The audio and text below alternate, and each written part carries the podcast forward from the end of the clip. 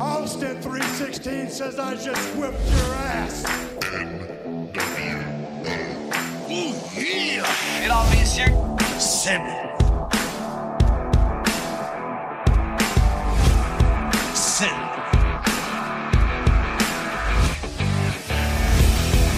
Pour la lutte, le catch, notre passion.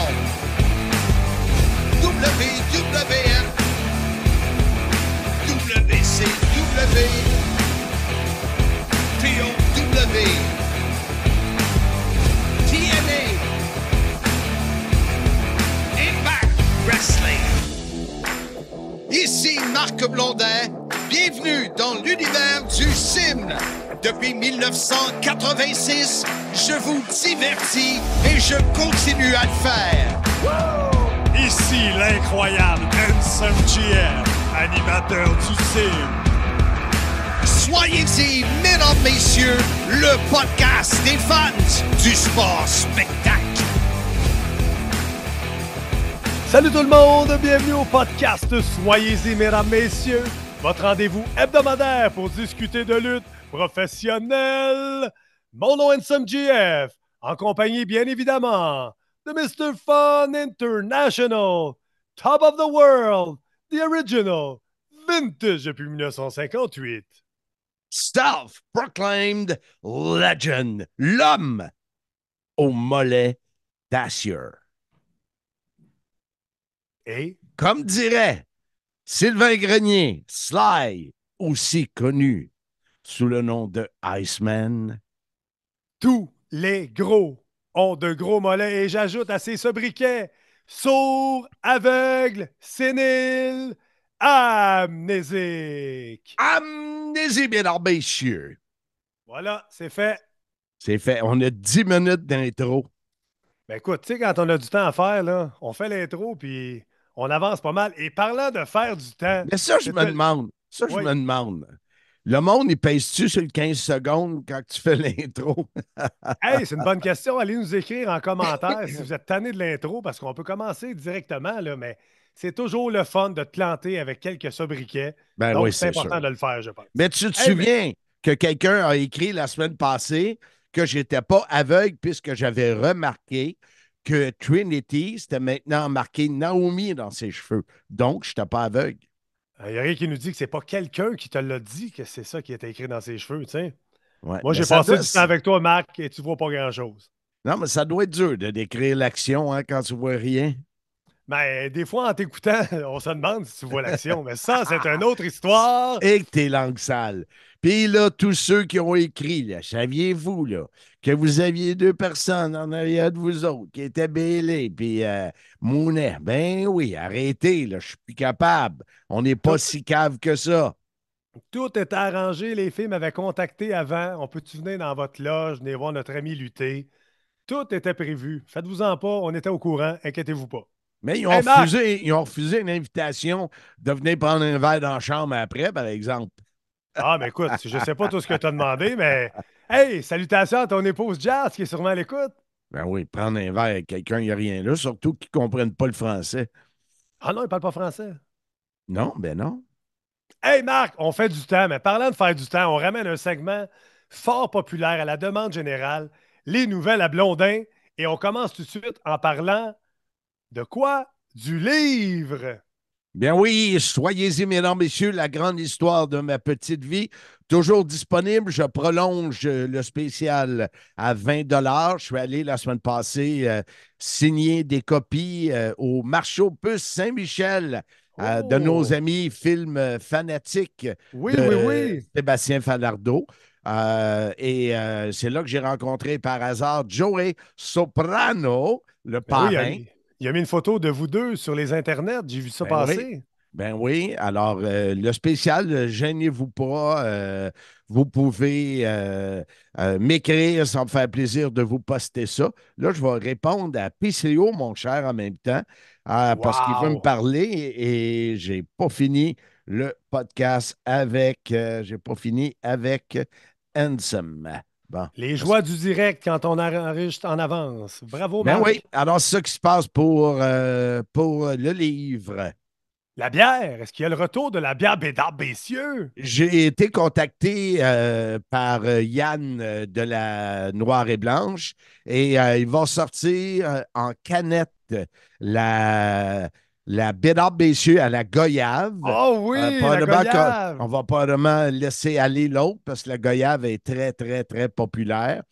Et euh, j'ai demandé à, à David Saint-Martin, Chacal, de concevoir le, le nouveau dessin. J'ai le goût de changer de dessin qui soit plus euh, punché. Alors, euh, il est là-dessus. Wow, intéressant. Euh, Est-ce qu'on a une date de production, une date de sortie ou euh, Ben, ils sont là-dessus là, dans les euh, prochaines semaines. C'est pour ça qu'il m'a contacté. Pardon. un petit test de prostate pour Marc, mais t'es rendu à l'âge. Ouais. On continue, Marc. Tu voulais qu'on parle des prix de l'année euh, 2023 de la lutte québécoise. Mais surtout, je voulais savoir pourquoi tu m'as dit pas moi pas là-dessus les prix de l'année.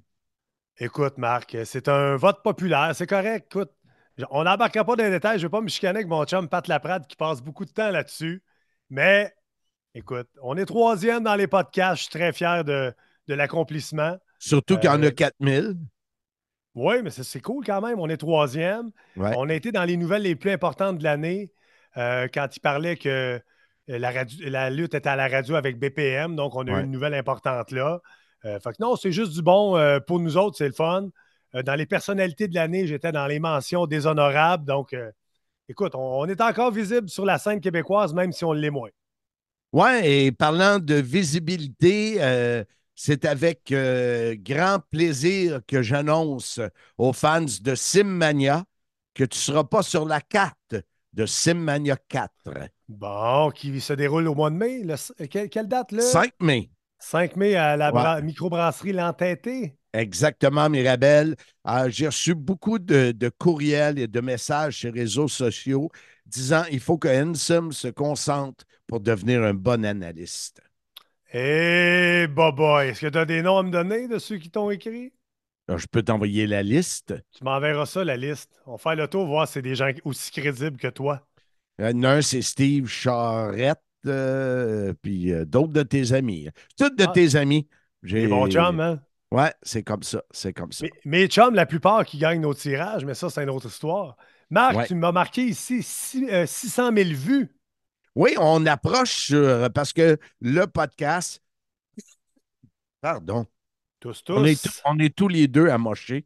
Oui. Euh, le podcast qui est, euh, il est vu sur euh, toutes les euh, plateformes, mais sur YouTube, avec mes entrevues, avec euh, tout ce qu'on met, euh, on, est, on frôle le, le 600 000 vues qui devrait être atteint dans les peut-être d'ici deux, trois semaines. Alors, c'est quand même quelque chose, 600 000. là, euh, c'est du stock. Wow, bravo, Marc. Et j'ai aussi, on veut parler de Rébellion qui s'en vient pour nous au mois d'avril. Oui, tous ceux qui nous ont encouragés dans le passé, on revient cette fois-ci. On a euh, quatre billets dans la zone euh, Molson X. Euh, quatre billets, donc on va vendre ça 20 le, le coupon. On espère en vendre une cinquantaine. Et si tu gagnes, ben, tu gagnes les quatre billets. Fait que tu as une belle soirée avec toi, tes chums, pour ceux qui ont des amis. Voilà, exactement. Et tu voulais qu'on termine en parlant de Simmania 4, 5 et 6. Tu viens de me, me lancer ça au visage pour Simmania 4. Mais là, 5 et 6, qu'est-ce qui s'en vient? Bien, premièrement, Simmania 4, je, je commence à recevoir des, euh, euh, des messages comme quoi les billets sont toujours pas en vente. Euh, il n'y aura pas beaucoup de billets réguliers de disponibles.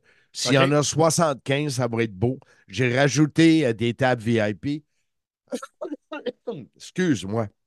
Ça va bien, ça va bien. Est-ce qu'on va passer à travers ce podcast? Bien, dans mes- Désolé pour les auditeurs. Alors, euh, justement, là, euh, les tables VIP, ça s'envole. Euh, la plupart, j'y vais par ceux qui sont là depuis le début.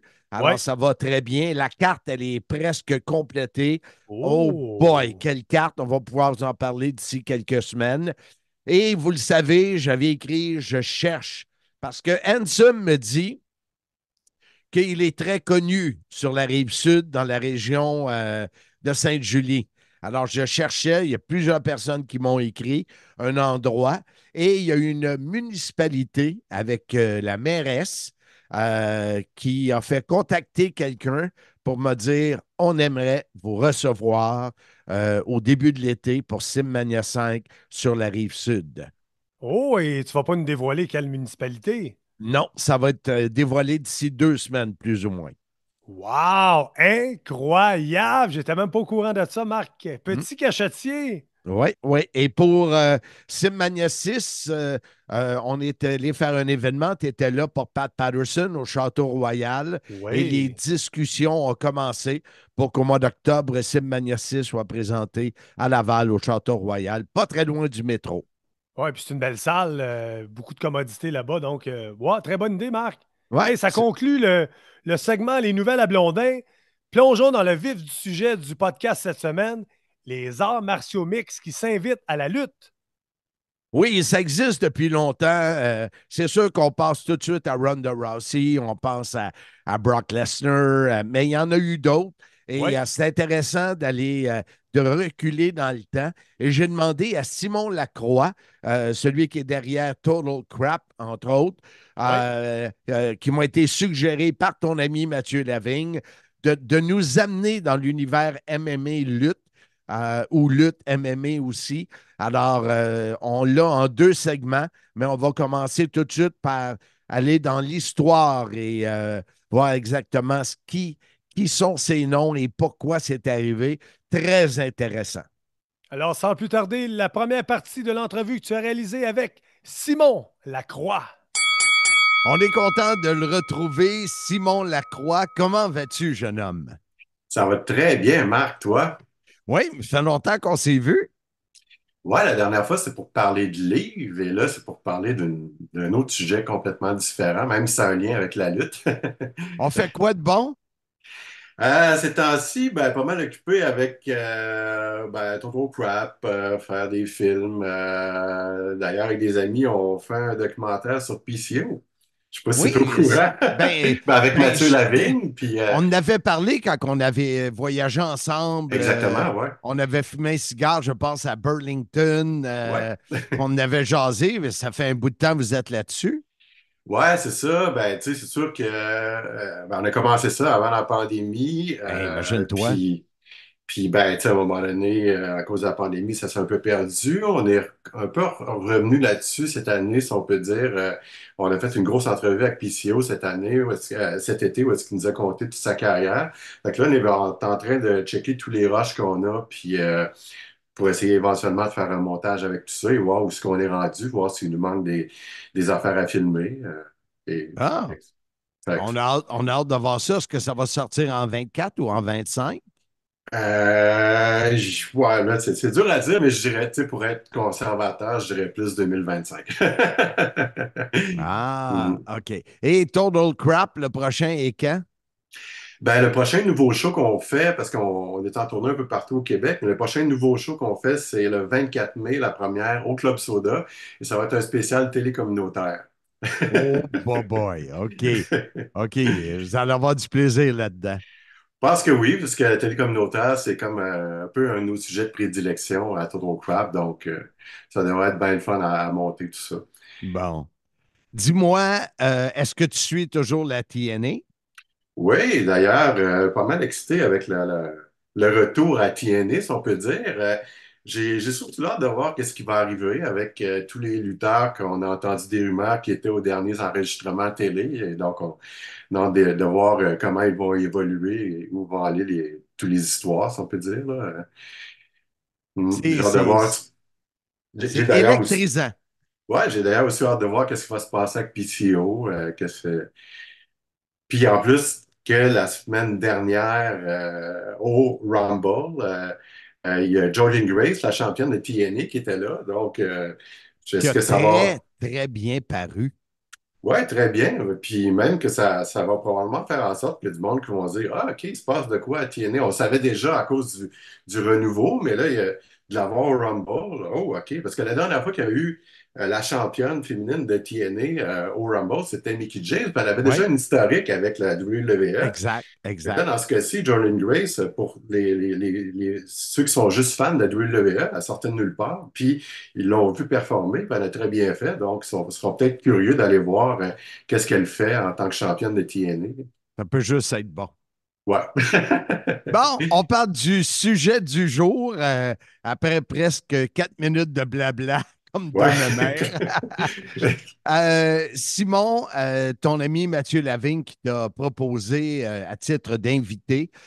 cette semaine, on dit la MMA qui s'invite dans un ring de lutte, mais on va aussi parler de l'inverse. Mais tu voulais commencer par nous parler un peu de l'historique.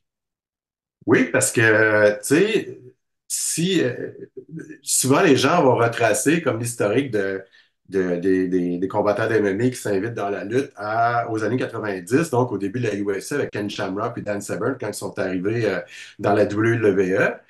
Mais moi, j'aimerais parler de l'avant ça, ce qui veut dire euh, parler de deux événements particuliers. Euh, de Gene Lebel, Gene Lebel qui est un lutteur, mais aussi un pratiquant d'arts martiaux, surtout connu pour avoir fait du judo.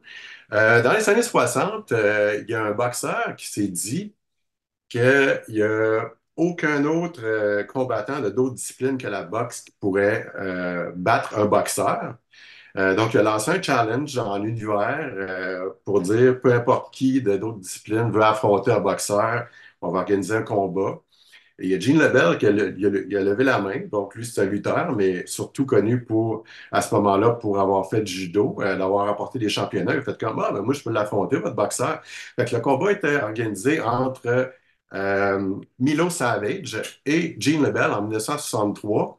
Et là, et là, quand tu dis, il a lancé ça dans l'univers, il n'y a pas de médias sociaux, là. en 1960. Là. non, c'est ça. C'est que le challenge a été euh, envoyé, puis ça a peut-être passé dans les médias. Et euh, donc, ceux qui avaient à, se demander s'ils ne pouvaient pas relever ce challenge-là, ben, ils ont été au courant. Puis ben, c'est ça. Fait qu'il y a un combat qui a été organisé. C'est considéré comme le premier combat de MMA euh, télédiffusé euh, au monde, donc en 1963. Et Gene Lebel, euh, même si son adversaire, Milo Savage, j'ai essayé d'amener des règlements pour faire en sorte que ça puisse être à son avantage. Gene Lebel a gagné le, le, combat. Et Gene Lebel, ce qui est important à savoir dans tout ça, c'est que lui, on dirait que il a tellement fait de choses dans sa vie qu'il y a comme un lien à toutes les époques euh, de, du mélange entre la lutte et le MMA. Parce que euh, Gene Lebel, euh, donc, il a eu sa carrière de lutteur, mais aussi, après ça, il est allé au cinéma. donc, il a participé à peu près à 1000 tournages en tant que cascadeur, en tant qu'acteur et aussi figurant. Ouais, à peu près 1000, autant comme coordonnateur des cascades, figurant, c'est souvent quand euh, dans un film, euh, surtout des années 70-80, à chaque fois qu'on voit un arbitre, euh, soit un combat de boxe ou de lutte ou peu importe, c'est souvent Gene Lebel qui va faire le rôle. Ah ouais. Et Gene Lebel, ben, je mentionne qu'il était arbitre, mais il est aussi arbitre pour de vrai. c'est lui qui était l'arbitre du fameux combat entre Antonio Inoki et Mohamed Ali, qui est aussi considéré comme un, un combat de MMA, si on peut dire, donc lutteur contre boxeur. Euh, ce, combat-là a eu lieu au Japon en 1976. C'était euh, la grosse histoire à l'époque, parce que tout le monde se disait si un lutteur affronte un boxeur, qu'est-ce qui va arriver? En plus, le lutteur, c'est Antonio Inoki, donc qui était comme la grosse star du Japon, et Mohamed Ali, ben, qui est comme soit le plus grand champion ou un des plus grands champions euh, boxeurs de tous les temps. Et donc, euh, le combat peut-être pas donné euh, ce, que, ça aurait dû être, parce qu'il y, y avait plein de règlements spécifiques à ce combat-là, mais il y a quand même eu, ça a quand même participé à l'évolution, si on peut dire, de euh, la question qu'est-ce qui arriverait si du monde de plusieurs disciplines s'affronterait?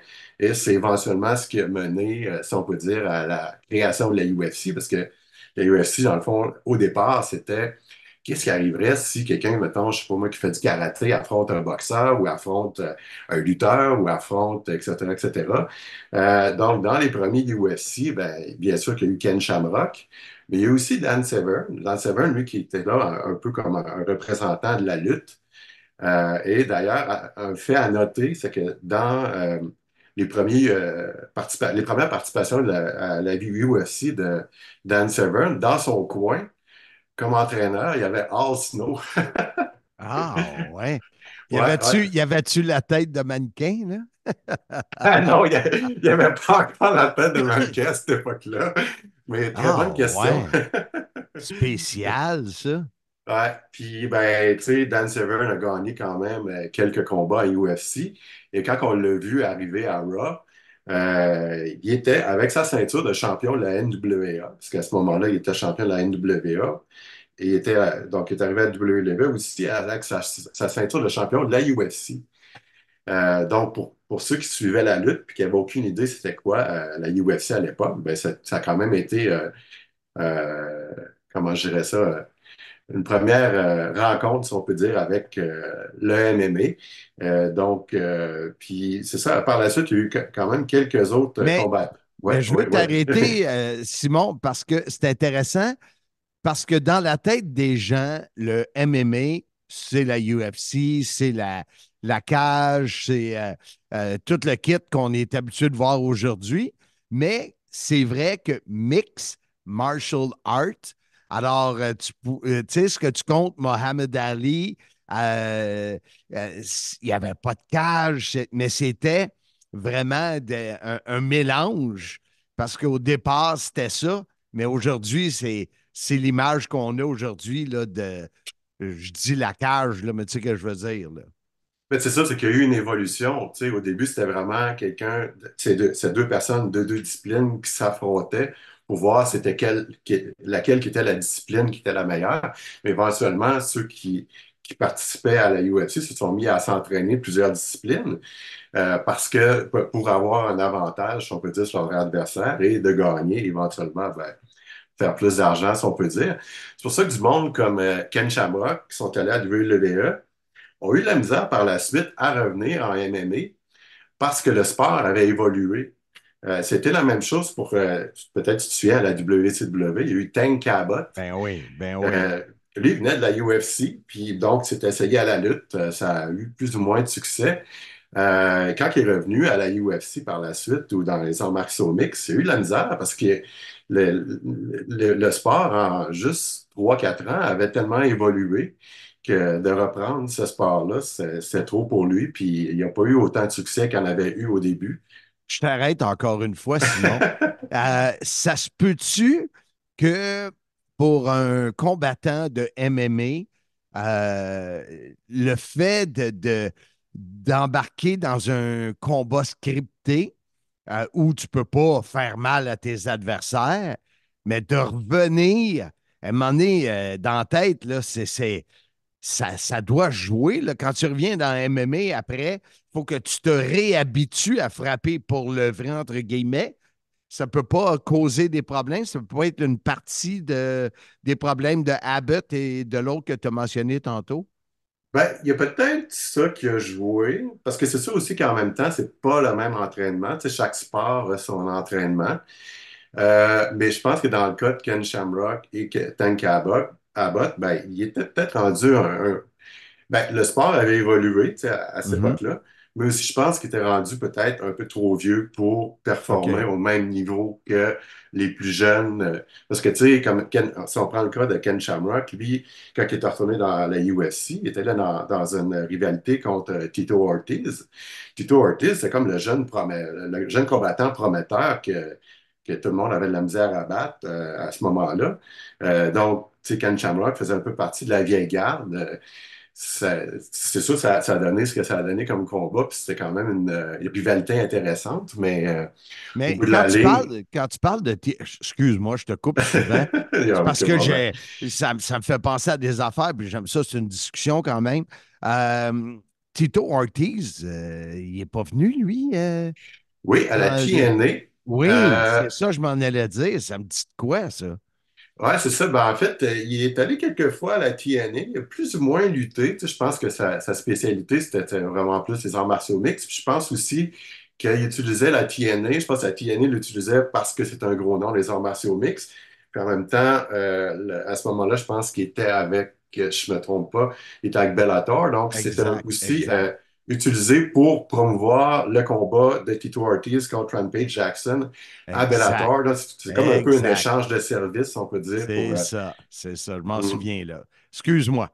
Mais donc, oui, c'est ça, Tito Ortiz. euh, ben, donc, on mentionne Rampage Jackson qui est venu aussi un peu euh, à la TNA. Ben, TNA a un, un historique de, de faire venir euh, des, des combattants des MMA. Je ne sais pas si tu te souviens, quand Bobby Lashley étaient à, à TNA, euh, surtout vers la fin, donc Bobby Lashley était, il avait une carrière parallèle euh, en, comme Mhm. combattant de MMA à Bellator. Et ils ont fait venir Dan Lambert, que lui, c'est le propriétaire Oui. de American. Top Team, qui est une équipe de combattants MMA.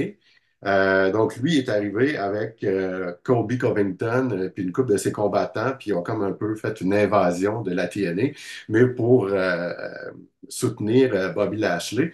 Ça a donné éventuellement un combat en équipe, si je me souviens bien.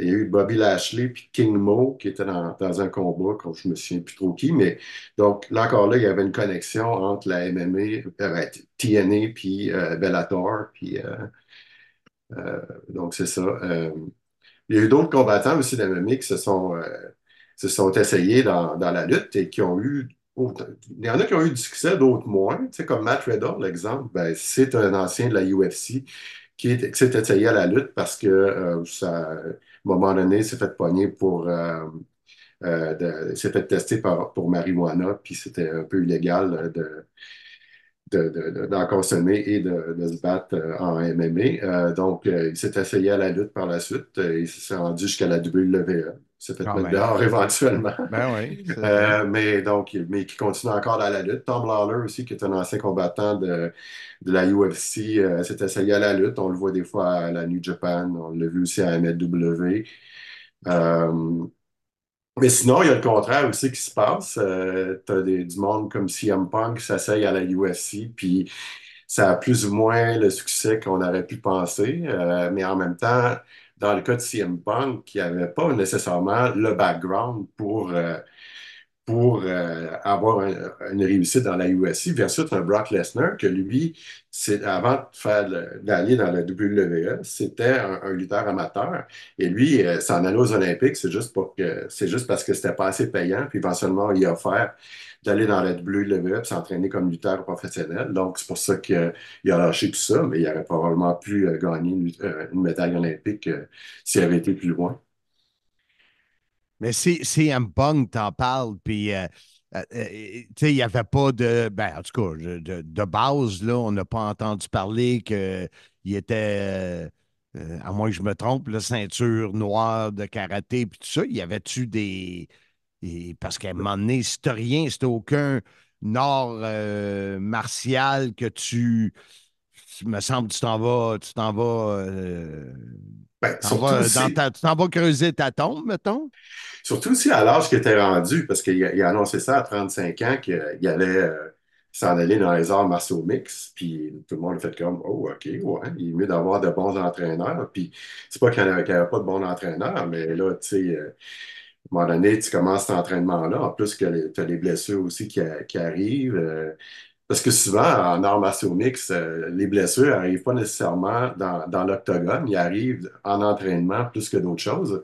Euh, donc, il s'est blessé une couple de fois, euh, puis éventuellement, ben, il y a eu son adversaire, euh, Mickey Gall, puis ça a pris trois secondes, puis euh, Mickey Gall l'a ramassé parce que c'est bien de valeur, mais il n'y avait aucun, aucun background, tu sais, versus, ben oui, un Brock Lesnar, mais même tout récemment, ben, en tout cas, ça quand même euh, deux, trois ans maintenant, euh, Jake Hager, qui est à la AEW, s'est essayé en martiaux mix à Bellator et ça a eu quand même un certain succès, mais je pense qu'à son dernier combat, il s'est rendu compte aussi que c'était peut-être un petit peu plus dif- difficile qu'il pensait.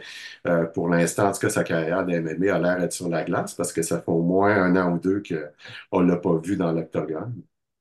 Parle-nous de euh, Ronda Rossi, euh, entre autres, euh, parce que euh, sa carrière allait très, très bien. Donné, ça a été moins bien, puis on dirait qu'elle est arrivée dans la lutte à ce moment-là. Ben, Ronda Rousey, en fait, euh, est arrivée au début de la division féminine de la UFC. Dans le fond, c'est comme un peu elle qui était, euh, qui, qui était envoyée au top, si on peut dire, par, par Dana White parce qu'elle avait tout. Je veux dire, elle, avait, était bonne et aussi elle avait, euh, tu sais, euh, c'était une belle femme. Donc, euh, tu sais, facilement la mettre sur des posters. Donc, c'est ça. euh, Ronda a, a battu tout le monde sur son passage, mais éventuellement, elle a frappé son mur. Après, on dirait qu'après ça, on n'a jamais été capable de se relever. Euh, le- souvent, oui, OK, tu gagnes tout le temps, mais souvent, il y en a qui vont dire, mais c'est dans la défaite, si tu es capable de te relever, que là, tu vas montrer quel genre de champion ou championne que tu es. Oui, Euh, et euh, dans son cas, ben, après ça, n'a jamais plus été la même. Euh, donc, euh, éventuellement, c'était ça- ça euh, c'était essayé dans la lutte. Moi, j'ai trouvé sa, sa, sa run à la WWE quand même assez intéressante. Euh, mais euh, il y a certains fans de lutte, je pense, qui n'ont ils ont jamais réussi à embarquer dans, dans le, le train Ronda Rousey, si on peut dire. On dirait que, je sais pas, le, le fait que, qu'elle venait de la UFC, euh, je- il y en a qui n'ont jamais réussi à l'accepter à cause de ça. Je sais pas pourquoi, mais moi, je la trouvais très bonne. Elle était bonne aussi, euh, autant dans le ring qu'au micro. Euh, elle avait le look pour être championne, et etc., etc. Euh, et d'ailleurs, sa, sa gimmick de, de Rowdy, Ronda Rousey, qui est inspirée de Roddy Piper, Exact, exact. euh, donc oui, vient de Roddy Piper, mais la connexion entre elle et Piper a été faite par la personne que je parlais au début, Gene LeBell, parce que Gene LeBell a connu euh, Roddy Piper sur les tournages de films. Et euh, donc, euh, Gene LeBell, euh, Ronda Rousey l'appelait Un- Uncle Gene parce que Gene LeBell la connaissait depuis qu'elle était tout jeune. Euh, et il a aussi participé à son entraînement. Et souvent, quand Ronda Rousey était, euh, faisait des combats à la UFC, Gene LeBell était dans son coin comme entraîneur. Donc, Gene LeBell, c'est vraiment euh, comme un, un peu un personnage moins connu du grand public, un personnage pas nécessairement obscur, mais en tout cas que les gens connaissent moins, mais qu'il y a vraiment sa main un peu partout dans toutes les facettes de Ben oui, l'histoire des arts martiaux mixtes. Tu disais tantôt dans plusieurs euh, époques aussi, là. À, la WWE, est-ce que j'ai rêvé ou euh, Baszler euh, elle venait également de ça? Ou... Oui, exactement. Euh, elle a fait des combats euh, d'arts martiaux mixtes. Euh, elle s'est même rendue jusqu'à la UFC. Euh, mais éventuellement, euh, les deux combats qu'elle a fait à la UFC, ça a plus ou moins bien marché. Donc, elle a t- fait une transition vers euh, la lutte. Elle a commencé dans les- le circuit indépendant. Je me souviens de l'avoir vu. euh, euh, je ne connaissais pas à l'époque. Je suis allé voir euh, l'ROH euh, à, dans, à Lowell, dans le coin de Boston. Puis dans l'après-midi, on est allé voir un show de lutte indépendante, euh, Beyond Wrestling. Puis c'est la première fois que j'ai vu euh, Shayna Baszler lutter. Je ne connaissais pas, pas en tout à l'époque. Puis elle, dans le fond, elle faisait partie, elle était comme amie avec Ronda Rousey. Elle faisait partie des, des, des four, euh, comment qu'ils appellent, les, les four horsewomen de la lutte.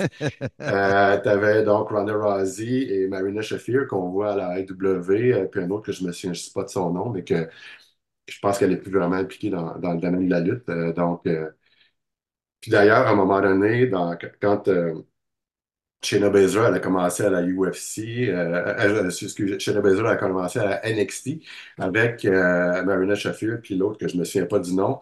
Euh, il y avait des rumeurs qu'il allait avoir euh, comme euh, euh, un combat entre les Four Horsewomen de la MMA contre les Four Horsewomen de la lutte, euh, euh, Charlotte Flair, euh, Bailey, euh, euh, euh, Becky Lynch, puis euh, voyons l'autre. euh, Mercedes Moné, je ne me souviens pas de son nom, euh, Sacha Banks. Euh, mais ça ne s'est jamais concrétisé, ce combat-là, peu importe quelle raison. Est-ce qu'on peut dire que le plus, euh, le plus gros nom est Brock? Ouais, le plus euh, gros succès?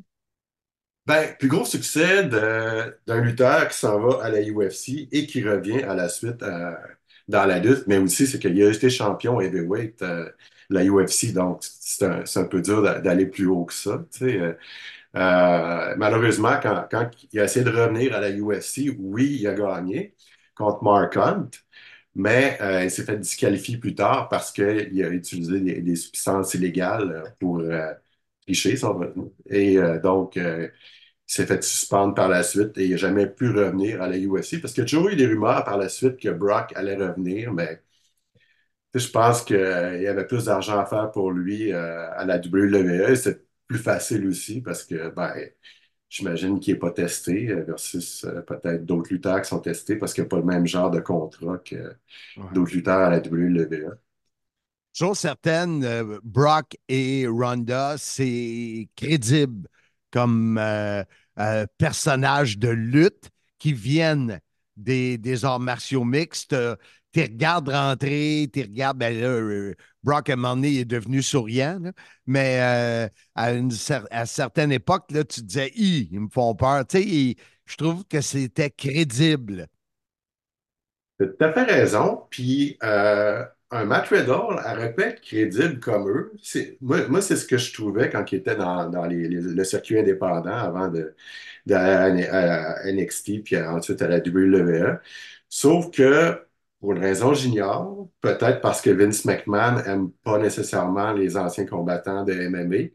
Euh, ils ont donné une gamique euh, qui n'était pas nécessairement pour le mettre en, valeur, euh, comme ancien combattant de MMA.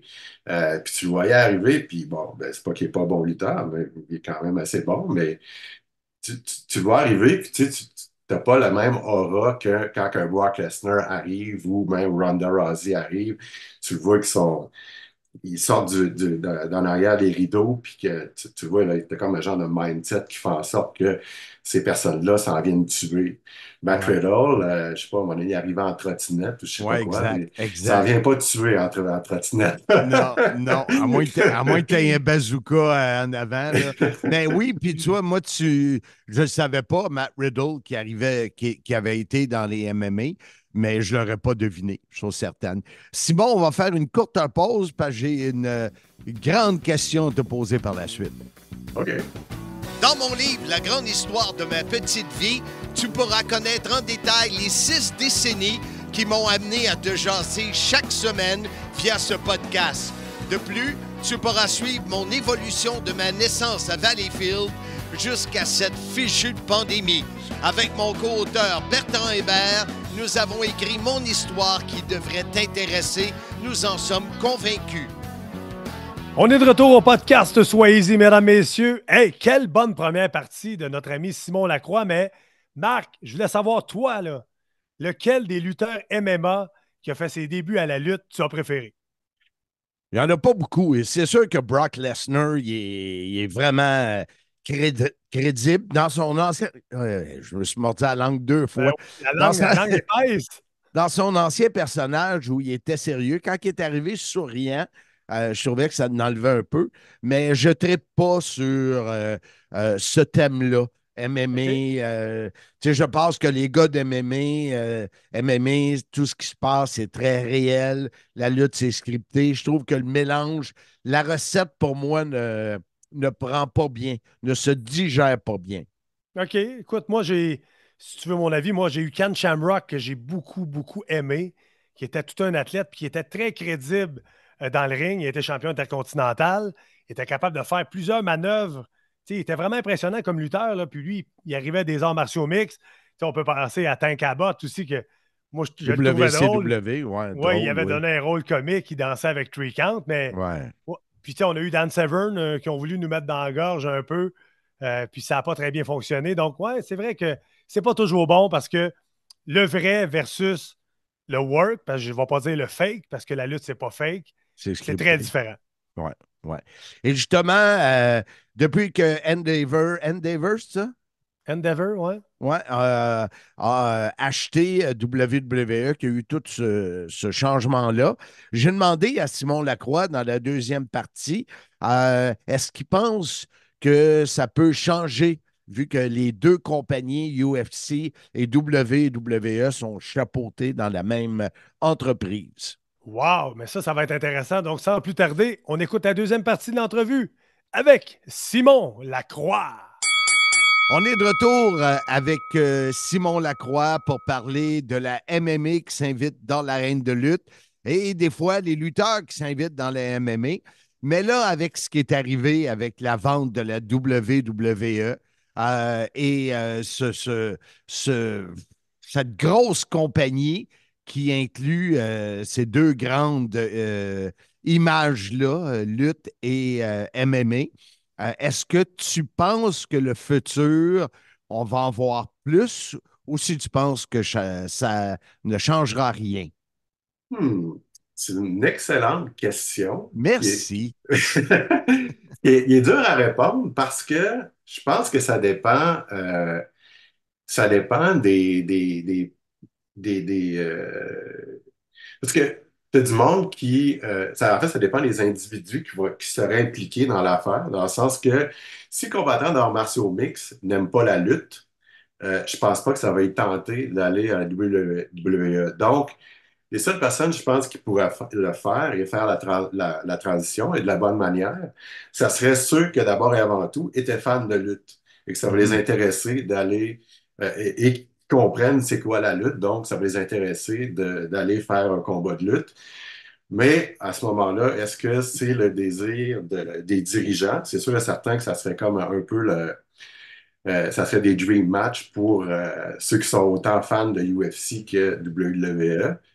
Mais euh, je pense qu'il faut juste trouver la bonne manière de le faire si c'est pour arriver. Mais tu as peut-être aussi du monde qui se dirait, ouais, mais là, ça ça sera pas, ça va diminu- peut-être diminuer la valeur du sport qui est le- les arts martiaux mixtes, Ouais, d'a- ouais. d'aller prendre un combattant et de le mettre dans la Dans lutte. un- Donc, ouais. je, je- tu sais, ça, ça pose plein de questions, puis je ne sais pas euh, si c'est pour ce faire, comment ça va être fait. Et en tout cas, j'espère que ça va être fait de la bonne manière. Euh, mais oui, ça pourrait arriver. Euh, Ben, tu sais, tantôt, tu parlais de TNA et à Bellator, qu'il y avait eu, il y avait eu un échange de bons procédés pour promouvoir les deux. Euh, fait que je me dis, là, c'est la même entreprise. Mais tu as raison, là-dessus, je suis d'accord avec toi. euh, ça diminuerait le, le, le, le, vrai de, de MMA.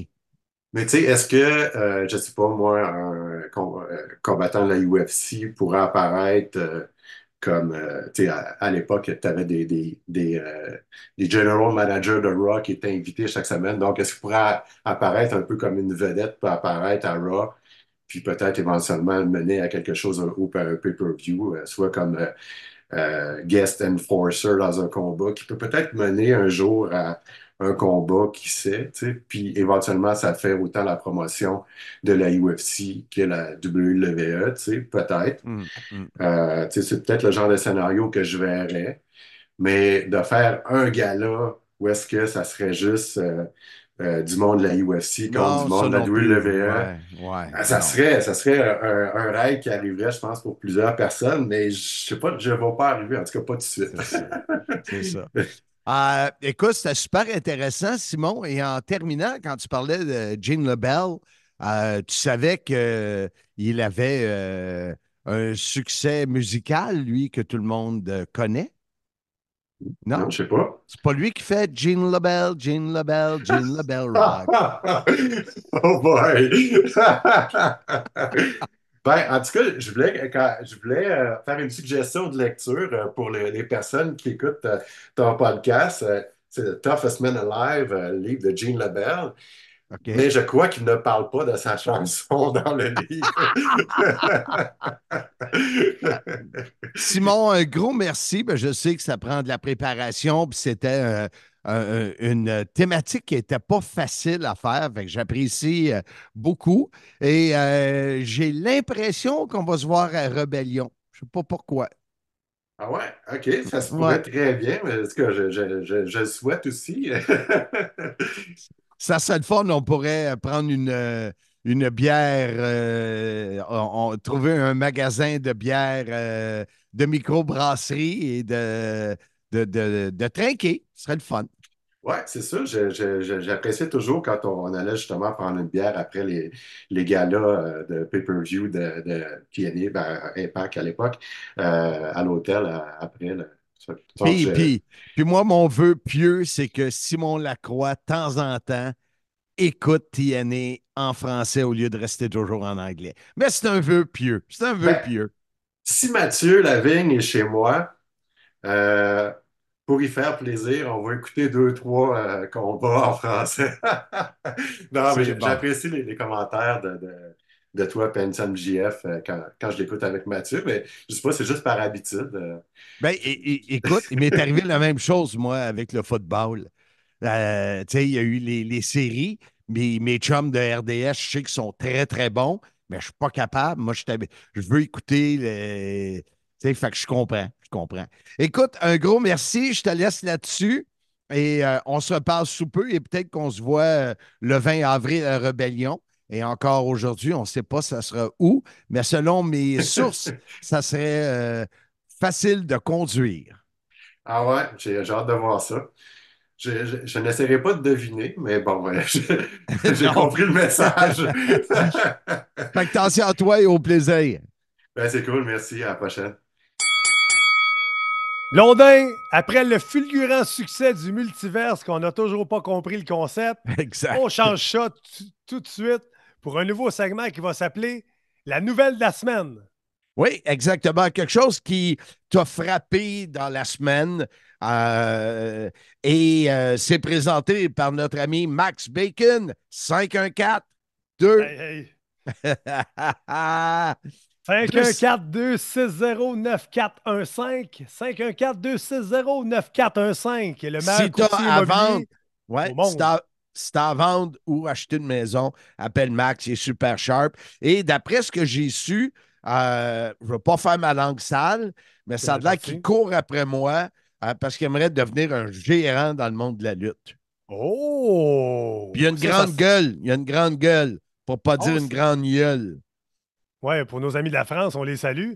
Ouais. Et parlant de tout ça, notre ami euh, David Jouan Le don Juan des pauvres, nous a mis un petit clip là, de, de notre dernière performance à Hard to Kill où on parlait Ouais. de Garnotte. oui, exactement. Et, Yeah. et moi, je disais, nos amis de la France, des roches. Oui, exactement. Des Garnottes en France. Mais ça, c'est une autre histoire. Donc, Marc, ton moment de la semaine, c'est quoi? Ben, écoute, moi, c'est euh, les blessures. Euh, euh, on a su que euh, notre ami Kevin était blessé au pied, euh, mais surtout, le, le- tu sais, j- j- on a parlé de Royal Rumble la semaine passée, là, Ouais. mais le chum CM Punk, il est fragile, hein, Ansem? Écoute, il a été blessé à la All Elite Wrestling. Il revient de WWE. Il se blesse au triceps. Il y avait une belle histoire qui se dessinait avec lui et Seth Rollins, peut-être, ou Drew McIntyre pour WrestleMania. Là, il est blessé au triceps. C'est déchiré, donc il y a une longue période de convalescence. Est-ce que c'est le temps qui fait, son œuvre sur CM Punk, qui est injury prone, qui est. Je ne sais pas comment le traduire, mais qui est facilement blessé. Il se blesse facilement. Euh, c'est un sport très, très difficile. Moi, j'ai eu ma première grosse blessure à, à 42 ans. Puis ça a changé ma vision, ma perception de la lutte. Puis on dit que des. faut pas que tu commences à lutter pour avoir peur de te blesser. Mais là, lui a lu- lutté énormément dans sa vie. Puis il a pris une grosse période de, de pause. Est-ce que c'est ça qui fait que la pause a fait que ton corps était pas habitué à, à tomber aussi souvent, puis que tu te blesses plus facilement? Je ne suis pas médecin, puis comme dirait Pat Mm. Burns, c'est médical, puis ça fait mal, mais ça fait que CM Punk est revenu, un gros hype au Royal Rumble, fini comme finaliste, puis est blessé, puis ne sera pas là à WrestleMania. Ouais, c'est ça fait foin, foin, foin. Ouais, Et notre ami euh, Benoît Bornet euh, s'amuse à m'envoyer des photos. euh, euh, Drew McIntyre qui parle de c'est le Tricep Day. Puis, euh, Ouais, j'ai vu ça. il arrête pas de me l'envoyer. C'est, de l'humour noir. Ouais, mais quand, quand la réalité se mêle à la lutte, c'est toujours bon. Donc, il y a peut-être, tu sais, il semble avoir de la vraie animosité entre les deux hommes, puis ça fait encore de la meilleure télé Ben quand oui. c'est le cas. Ben nous autres, on, sa- on saillit pour vrai, donc quand on est sur un show ensemble, c'est encore meilleur. Ben oui, c'est facile, c'est facile. Écoute, euh, j'ai travaillé fort avec le Casanova, euh, non, le Don Juan. Eh, bon, boy, je me mélange. Euh, David. Juan pour les, les prochains épisodes. Ouais, Euh, ouais, ouais, j'ai- et euh, écoute, euh, la semaine prochaine, on parle des factions. Ça, c'est des regroupements, des équipes, mais que plus que trois membres. et justement, Joey Soprano, que j'ai rencontré à Film Fanatique va nous parler des factions vues par un gérant. On a Alex, Vincent et il y a Mathieu Lavigne qui va me faire un top 5 ou un top 10, bien évidemment, Sur les costumes? sur les fanions, euh, les fanions, les factions. Hey, t'as bien Hey, la euh, langue épaisse aujourd'hui. Alex Morin et Vincent, c'est des membres, j'en veux d'autres membres. Alors écrivez-moi en privé, je veux d'autres membres, je veux pas d'autres bras, d'autres jambes. Là. Non, non, mais de- tu prendrais une, une jambe peut-être plus longue, j'imagine, Oui. si la chance. Exactement. Euh, la lutte japonaise sera également euh, un épisode du mois de février. Les analystes colorés. Et là, euh, je réponds à plein de monde là, qui me mettent n'importe quel nom. Ouais. Pour moi, moi, je ne suis pas un analyste. Moi, je suis un commentateur. Toi, tu es un, un analyste. Tu n'es peut-être pas coloré parce que tu n'es pas rendu là, mais tu es un analyste. Alors, ben, ça, ça- Eh, bye bye. Ça va conclure le mois de février et je te donne le mois de mars. Eric Bischoff, on va parler des catchphrases, les soyez-y, mesdames, messieurs, les wouh, tout ça. Ah, on va parler, du, oui, du musée de la civilisation où j'y serai à l'inauguration. Font une exposition sur la lutte au Québec. Et on va terminer avec euh, les scandales dans le monde de la lutte euh, professionnelle. Mettons que c'est un sujet euh, Très chaud. Oui, Ouais. hey, on a beaucoup de bons sujets qui s'en viennent. Ouais. Mais Marc, comment on invite les gens à revenir la semaine prochaine nous écouter pour l'épisode sur les factions? Le numéro 152, je vous dis, soyez-y, mesdames, messieurs.